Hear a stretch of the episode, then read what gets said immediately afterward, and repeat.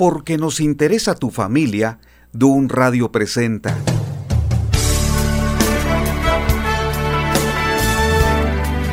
...50 días ordenando mi casa... ...un programa de reflexión y análisis... ...acerca de lo que nos interesa... ...para que la familia se encuentre en mejores condiciones... Quédate este tiempo para retroalimentar este programa. Comenzamos.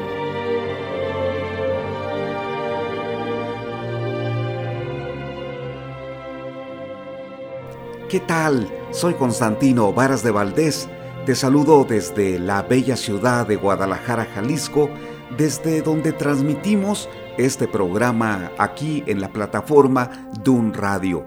Es para mí una gran bendición y un gran privilegio que agradezco día a día por ser portador de un mensaje de esperanza, especialmente diseñado para que las relaciones en la familia tengan más fortaleza, más cordialidad y sobre todo que tengamos el valor y el ánimo para enfrentar nuestros problemas y hallar las soluciones.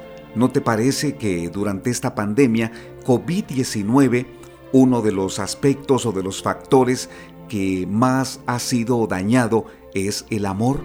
El amor entre familiares, el amor entre esposos, el amor entre hermanos.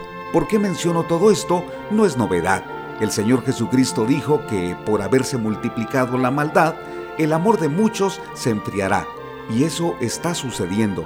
La maldad se ha multiplicado en todas las áreas, no solamente por una pandemia COVID-19, también por otro tipo de desenlaces como una separación, la violencia, cuestiones sociales como el narcotráfico y toda aquella maldad que va a traer como resultado una merma o un desgaste para continuar amándonos. Allí es en donde tenemos que preguntar y tenemos que declarar también, el amor es el antídoto, pero ¿dónde está? Así que te invito para que reflexionemos durante los siguientes minutos y que me cuentes, me compartas qué piensas, cuál ha sido tu experiencia, tienes alguna pregunta o sobre todo, necesitas en el campo de tus relaciones familiares o personales, necesitas apoyo, ayuda, alguna oración a Dios o bien algún consejo, ¿te atreverías a compartir tu opinión? Puedes escribir aquí o en un correo electrónico que te voy a compartir. constantinovaras.yahoo.com.mx quienes me han escrito saben que les he respondido y que no solamente les he dado un consejo aunque sea corto, también les he sugerido más información en donde pueden recibir ayuda. Así que en este tema el amor es el antídoto, pero ¿dónde está? Comencemos. Te comparto primero porque esa es mi base en todas mis conferencias y siempre que voy a tener una oportunidad para aconsejar, enseñaré lo que dice Dios en la Biblia, porque es mi autoridad y espero que sea la tuya. El apóstol Juan, quien fue un discípulo muy amado por Jesús, cuando estaba en el exilio, en la isla de Patmos, siendo un anciano, escribió una de las cartas más preciosas que tenemos en la Biblia.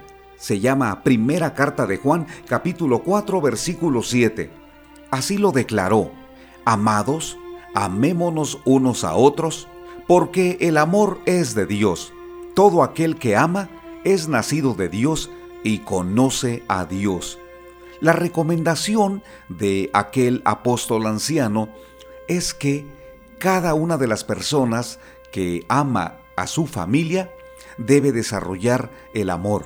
Por eso dice, amémonos unos a otros, aunque el amor no está reducido allí a la familia, le está escribiendo a las iglesias cristianas de Asia Menor, que hoy sería el país de Turquía, y les dice, el amor es de Dios.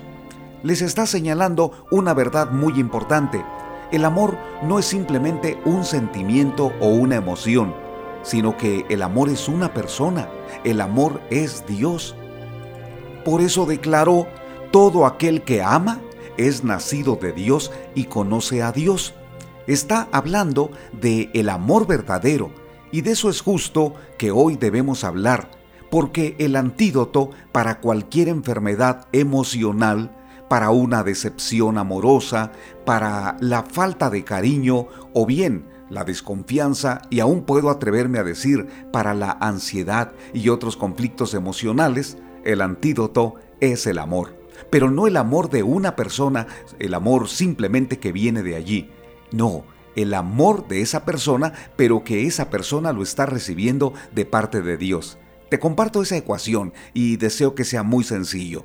Sí debemos amarnos unos a otros, por supuesto. Esa debe ser la meta que debe tener un niño, un papá, una mamá, un cónyuge y aún aquellas personas que han vivido una separación en su matrimonio. Recuperar el amor, la capacidad de amarse a sí mismos, pero también de amar a otras personas. Sin embargo, el asunto es que no lo logramos batallamos mucho para amar sobre todo a personas difíciles, aquellos que tienen mal carácter o quienes nos han hecho daño. No se diga en ese asunto que es fácil, es resulta imposible amar a alguien que te ha lastimado. ¿Cómo Dios se atreve a decir que nos amemos unos a otros? Dios declaró esa gran verdad por medio de Juan porque nos conoce entiende perfectamente que nosotros no somos capaces de sostener un compromiso o un voto de amor. Pero Dios puede darnos la capacidad, de Él puede fluir esa fuente para que nuestro amor no solamente se mantenga, sino que crezca de día en día. Siempre he preguntado por qué las personas dejan de amar, o bien por qué algunos no son capaces de expresar el verdadero amor. ¿Qué ha sucedido en sus historias? ¿Algo los trastornó? ¿Algo sucedió para que se convirtieran en agresores y muchas veces en monstruos que hacen tanto daño no solo a la familia, sino también a la sociedad? Déjame compartirte esta historia. Cuando estudiamos la vida familiar de algunos dictadores, específicamente como el caso del yugoslavo Slobodan Milosevic, quien llevó a su país y a Serbia a las más oscuras páginas de violencia en Europa desde la Segunda Guerra Mundial, descubrimos las raíces de su agresividad. ¿Qué vivió este hombre en su vida familiar? ¿Qué ambiente respiró su sensibilidad infantil y juvenil? Su padre se suicidó cuando Milosevic tenía 21 años de edad. Diez años después, su madre se ahorcó y al poco tiempo su tío se suicidó. No sorprende que un ambiente familiar de esa manera contribuya poderosamente a forjar un carácter violento en extremo. El escritor de origen serbio, Stanko Serovic, declaró respecto a Milosevic y su esposa. Es posible que se trate de seres que, por causa de sus tragedias personales, se encuentran tan alejados de la sociedad que necesitan como una droga la desgracia de la sociedad, que sueñan con esta desgracia y en cuanto tienen la más mínima oportunidad, la provocan con una pasión maligna.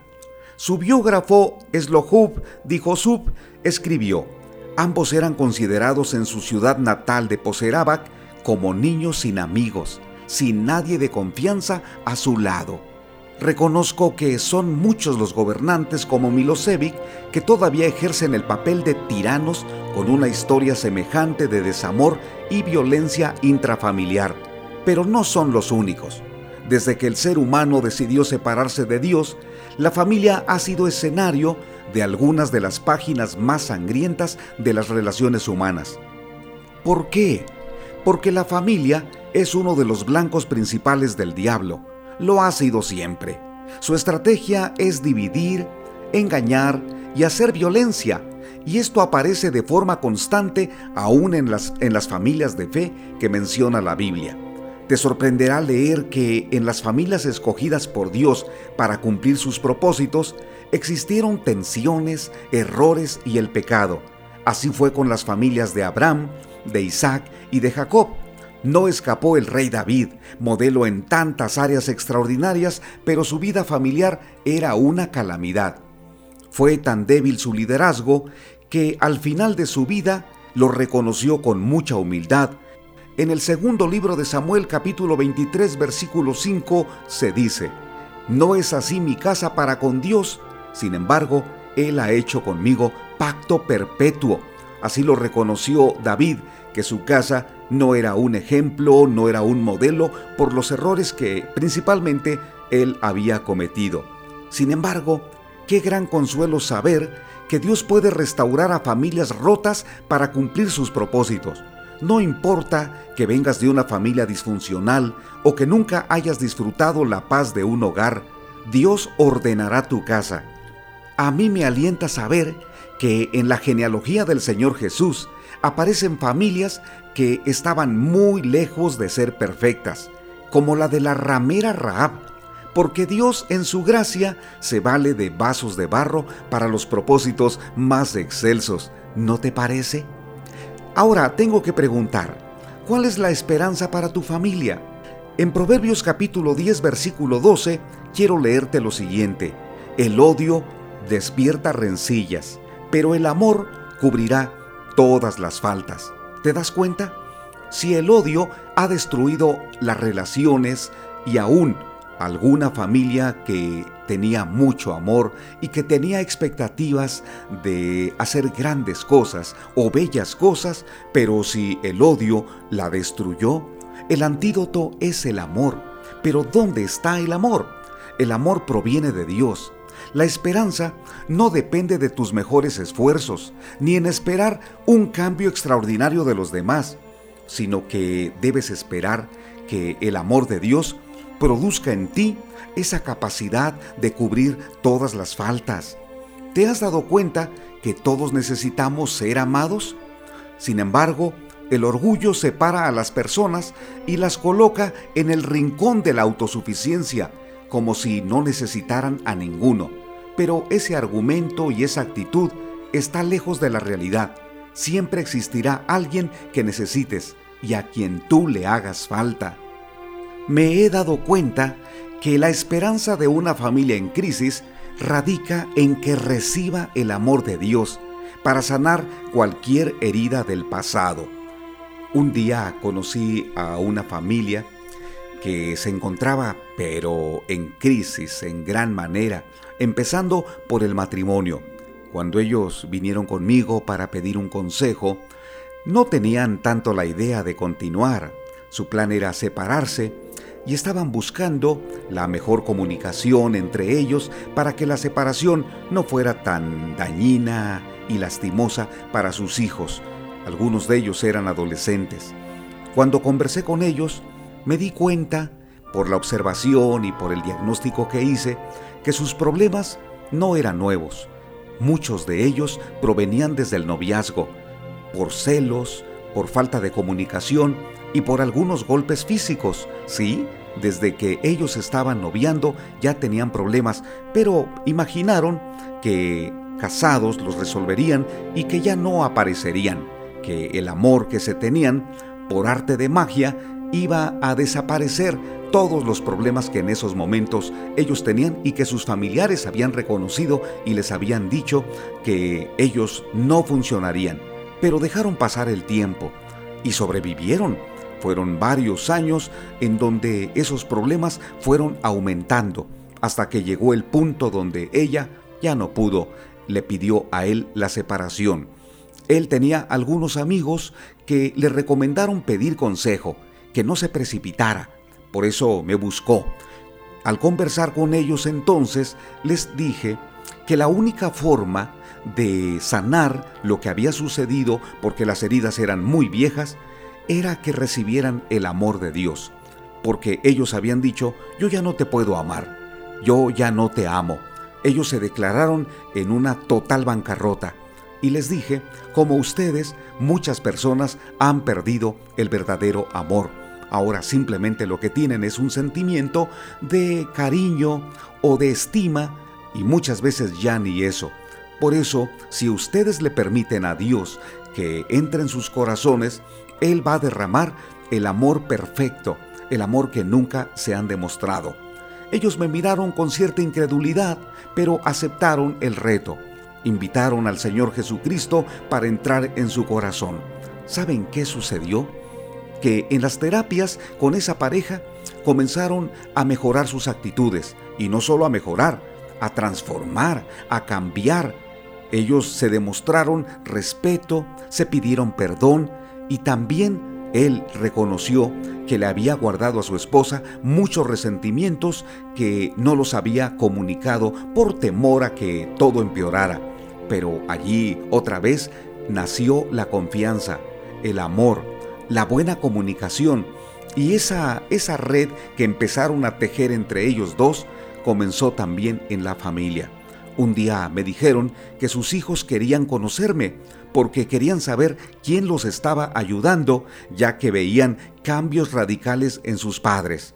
Cuando tuve la oportunidad de visitarlos, vi que los muchachos eran nobles, tenían actitudes genuinas, pero también tenían muchas lastimaduras por sus padres.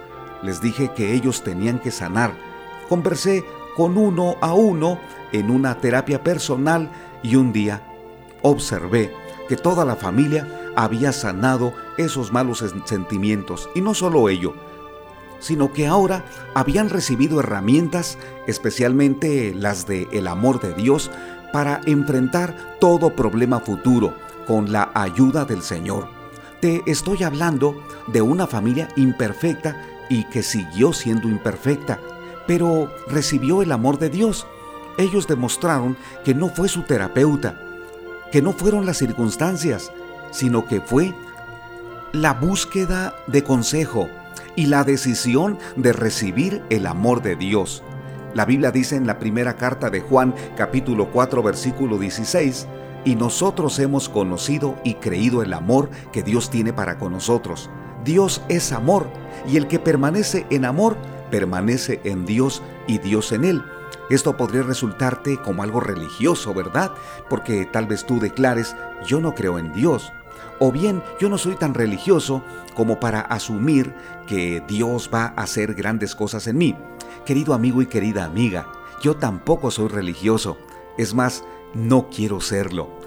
Entiendo que ser religioso es como involucrarme en, algunas costumbres en donde voy a aparentar exteriormente que tengo una gran relación con Dios, demostrarle a mis amigos, tal vez hasta por mi vestimenta o, o mi forma de tratar a las personas, que soy muy, muy religioso, porque mi relación con Dios no me permite hablar mal o decir chismes.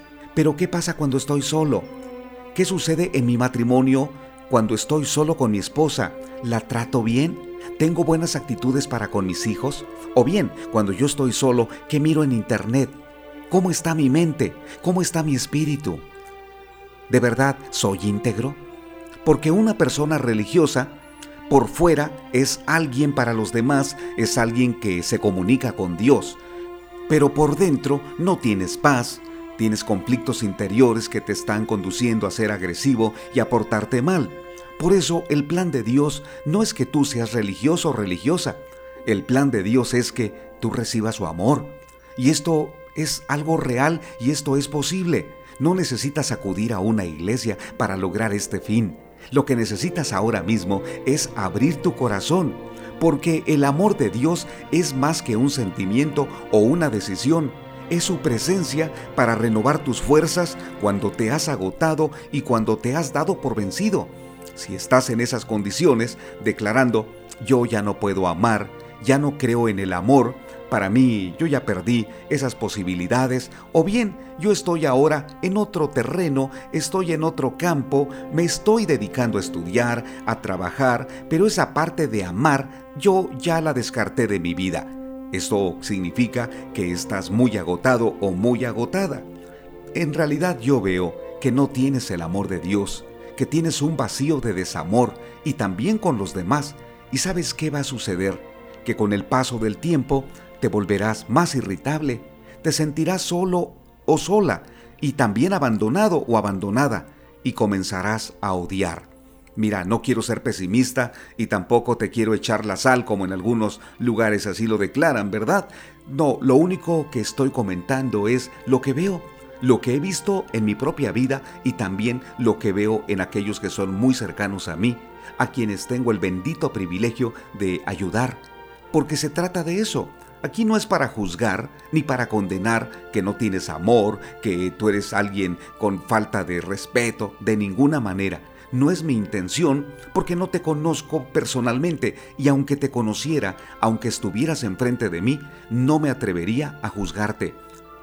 Ante todo, buscaría las formas de ser un apoyo y de proveerte algunas herramientas. ¿Por qué? Porque tengo la convicción que el amor perfecto sí existe, pero ese amor no es humano, no se encuentra en alguna persona ni en los más generosos o en los más humildes de la tierra. El amor perfecto es de Dios y tiene la naturaleza incansable de dar y ofrecer lo mejor. Dios demostró su amor perfecto de esta manera envió a Jesucristo a la tierra para dar su vida por una humanidad envuelta en extrema maldad y en rebeldía como tú ya lo estás viendo. Por amor, el Señor Jesucristo se ofreció voluntariamente para llevar una cruz en el lugar tuyo.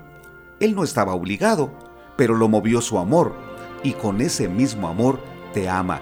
En la primera carta de Juan, capítulo 3, versículo 16, declara, en esto hemos conocido el amor, en que Él puso su vida por nosotros.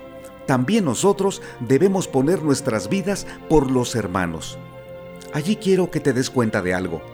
Hasta que recibimos el amor de Dios, entonces nosotros estamos capacitados para amar, porque desde ese momento eres libre de cualquier dominio del pecado o de la falta de ánimo para vivir. Allí dejas el orgullo, el odio, los resentimientos y cualquier tipo de amargura. Las personas que están pensando con actitudes negativas o con pesimismo y tienen, déjame decirlo así, tienen pensamientos suicidas, es porque tienen un vacío en su interior. No se consideran importantes o esenciales para alguien cercano. La realidad es que, quiero decirte lo siguiente, si alguien está pensando en el suicidio. Muchas personas dependen de ellas y las necesitan, pero la depresión ciega el alma y oscurece la visión. Allí lo único que estás pensando es que a nadie le haces falta, que la gente te ha fallado, no eres importante para nadie y los problemas que hoy tienes no hay forma de resolverse. Debo decirte que pongas un alto a esos pensamientos y que recibas el amor de Dios. Que en, eso, que en este instante, si algo está pasando en tu interior, si estás viviendo un momento complicado, te sientes muy solitario, ahora mismo recibe el amor de Dios. ¿Cómo se lleva a cabo todo eso? Porque tal vez así me estés ahora preguntando, Constantino, ¿y eso que estás hablando, cómo lo puedo hacer posible? Dime de una forma tangible, de una forma clara, contundente, cómo puedo recibir el amor de Dios, cómo puedo yo abrirle mi alma. Bueno, hazlo de una forma sencilla a través de unas palabras que dirijas a Dios. Vamos a llamarle a esto una oración, pero son en realidad tus palabras, es tu sentimiento el que le vas a expresar. Si te atreves a hacerlo, el amor de Dios te va a llenar a partir de este momento, y no porque yo lo diga, sino porque Dios lo ha prometido. Si en estos momentos hablas con Él, Él va a darte amor. ¿Lo intentamos? ¿Qué te parece? Hablemos con Él. Ahora mismo, allí donde estás, dile lo siguiente. Dios eterno, me acerco a ti porque te necesito. No tengo nada de ganas de amar, porque no soy amado, pero ahora mismo lo quiero intentar. Llena mi vida de ti. Lléname de amor. Te abro mi corazón para que me ames, porque nadie me ama. Y yo quiero aprender a amar. Enséñame, pido tu ayuda. Si tú eres el que da el verdadero amor, ahora mismo lo quiero recibir. Te lo ruego, en el nombre de Jesucristo. Amén. Bueno, lo primero que quiero decirte es que te felicito por orar de esa manera, aunque haya sido una oración que repetiste, pero la intención cuenta mucho. Porque el Señor te ha escuchado y ahora Él también te ha dado amor, porque ese es el plan de Dios. Cuando recibes el amor de Dios, te aseguro algo, aprendes a amar, aunque no hayas sido amado desde tu infancia. También perdonas, aunque tus agresores nunca hayan reconocido su error. Y también estás dispuesto a ayudar, aunque nadie agradezca tu disposición. Ese amor que has recibido, ese amor puro, es capaz de sanar heridas y pasar por alto las faltas más graves. Es el amor perfecto y divino que recibes y te envuelve con la presencia de Jesucristo. Eso es lo que quiero decirte ahora, que Dios te ha envuelto en la presencia de Jesucristo. Y allí, en esos momentos, Él te va a dar las capacidades, las herramientas, porque vas a aprender a amar a quien no lo merece o también a quien no te va a recompensar. Y además hay algo más que te quiero decir. Estás dispuesto a dar la otra mejilla y a caminar una milla más. Eso fue lo que el Señor Jesucristo dijo, que si amas, vas a estar dispuesto o dispuesta a dar la otra mejilla. Eso no significa que no pongas límites cuando alguien quiera lastimarte. No, lo que está diciendo el Señor Jesucristo es que caminar una milla más o dar la otra mejilla significa ser paciente, ser tolerante, comunicar lo que sientes, esperar a que la otra persona reaccione y orar por él o por ella, rogar por tu familia y esperar que Dios haga grandes cambios en las vidas de cada uno. Así que, Ahora ha sido el momento más importante porque has recibido el amor de Dios para ser libre de la tristeza y de la soledad. Y te quiero decir algo, te has dejado abrazar por Dios, porque eso es lo que Dios se ha propuesto, abrazarnos. Cuando yo era pequeño, yo crecí muy amado por mi mamá, mi papá también me lo expresaba a su manera, sin embargo, en la adolescencia llegué a la conclusión de que yo no era amado es decir, entré en una crisis existencial y me di cuenta que había maltrato sobre mi persona. Entonces, en esa crisis, tomé la decisión de portarme mal. Bueno, no quiero decir que tomé la decisión porque no me senté a reflexionar y conjeturar y luego decidir, a partir de ahora voy a ser malo. No, empecé a ser malo sin darme cuenta. Poco a poco y fue creciendo mi maldad. Pero un día cuando yo tenía 16 años de edad, fui invitado a una reunión a una iglesia cristiana y aunque yo me consideraba ateo, allí, después de escuchar el mensaje que el pastor estaba entregando, yo tomé la decisión de reconocer que era pecador, que había maldad en mi vida, reconocí que mis caminos no eran correctos y allí, porque así me lo dijeron, invité a Jesucristo a entrar a mi corazón Solamente repetí una oración, pero después cuando yo leí la Biblia me di cuenta que yo no estaba simplemente repitiendo oraciones, sino que yo estaba expresando a Dios lo que siempre debía expresarle, solo que desde niño yo no tuve el conocimiento de Dios hasta que fui un adolescente o casi joven. Por eso, cuando hoy comparto estas verdades, sé que hay momentos en, en donde nuestra alma está vacía. Está vacía porque la dejamos vaciar y también está vacía porque ha faltado el amor perfecto de Dios. Si tus padres te han dicho que no te aman, o bien no has tenido el amor correcto o en el momento más oportuno, no vivas lastimándote ni lastimándolos a ellos. Deja de pensar en que ellos fallaron. Ahora piensa en lo que Dios puede hacer en ti. Él puede saciar tu alma y darte una nueva historia. ¿No crees? Yo sí lo creo. ¿Qué te parece? Contigo he reflexionado durante estos minutos, durante este programa 50 días ordenando mi casa. Me gustaría saber tu opinión, porque no solamente quiero en este programa que me escuches, también quiero tener una retroalimentación.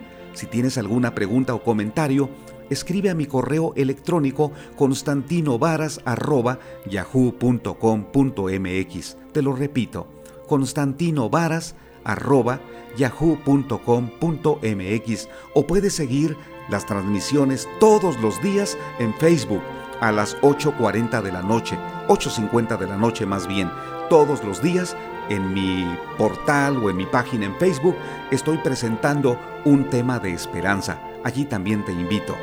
Pues doy gracias a Dios por este tiempo que hemos ahora ya concluido para compartirte este tema. El amor es el antídoto, pero ¿dónde está? Pues está en Dios y está en mi corazón. Así deberías responder.